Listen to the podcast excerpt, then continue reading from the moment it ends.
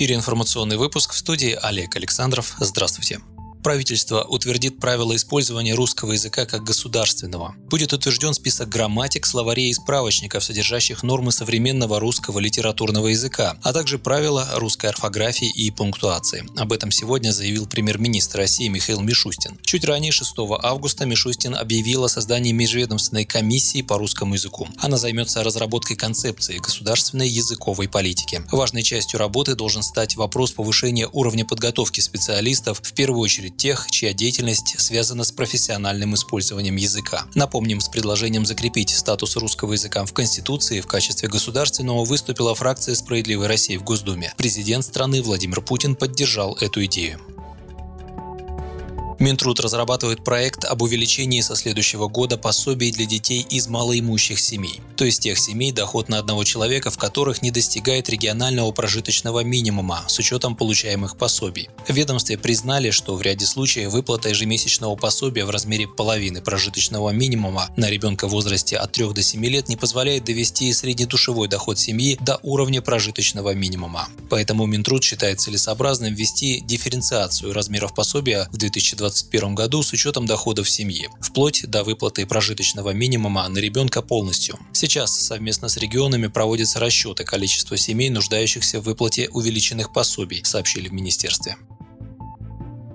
Владимир Путин потребовал не сокращать, а восстановить финансирование закупок лекарств для льготников и лечения онкозаболеваний. Об этом он заявил на совещании с членами правительства во вторник. Президент напомнил, что Минфин в связи с падением цен на энергоносители, сокращением экономики и распространением коронавирусной инфекции предложил по некоторым направлениям сократить расходы. Путин назвал это в целом абсолютно здравым подходом. Тем не менее, по его мнению, на фоне восстановления экономической активности по ряду направлений, в том числе и по медицинской сфере, необходимо восстановить расходы. Недели раньше стало известно о планах Министерства финансов сократить финансирование госпрограмм развития образования и развития здравоохранения на ближайшую трехлетку, включая 2023 год. За три года образование может недополучить 53,5 миллиарда рублей, а медицина почти 110 миллиардов рублей. Среди прочего, ведомство Антона Силуанова предлагает урезать траты на содержание российского парламента в общей сложности на 1 миллиард 900 миллионов рублей. В Совете Федерации выступили против, а в Госдуме представители которые, в отличие от сенаторов, выбираются всенародно, наоборот, выразили готовность ужаться в кризис. Об этом, в частности, заявил глава «Справедливой России» Сергей Миронов. При этом посягательства на социальные статьи бюджета «Справедливоросы» назвали недопустимыми.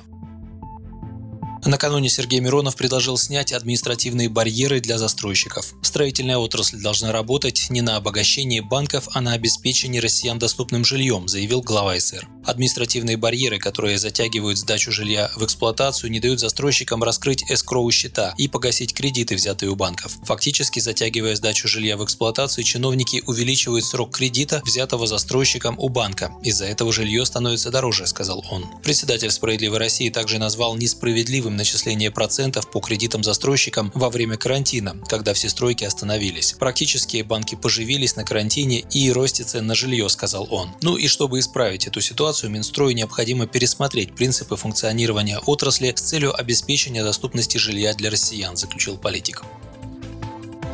В Госдуме раскрыли проблемы дистанционного образования.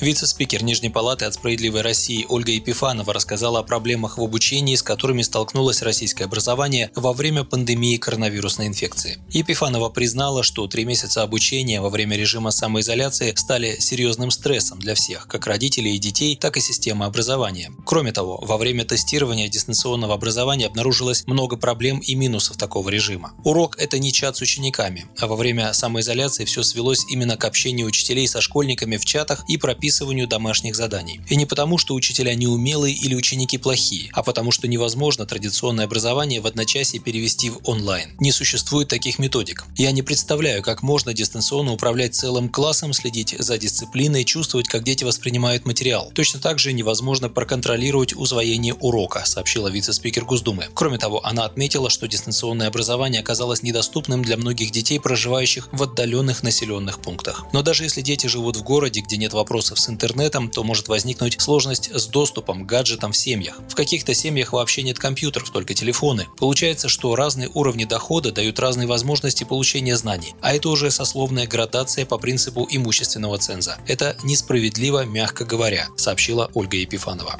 При полностью дистанционном обучении школа теряет свое значение мощнейшего социального института, где дети учатся жить, преодолевать конфликты. Индивидуальность каждого, конечно, очень ценна, но человечество – это сообщество людей. Чтобы жить в нем, необходимы навыки, которые дает именно традиционная школа, подчеркнула депутат. Вы слушали новости на Справедливом радио. Оставайтесь с нами, будьте в курсе событий.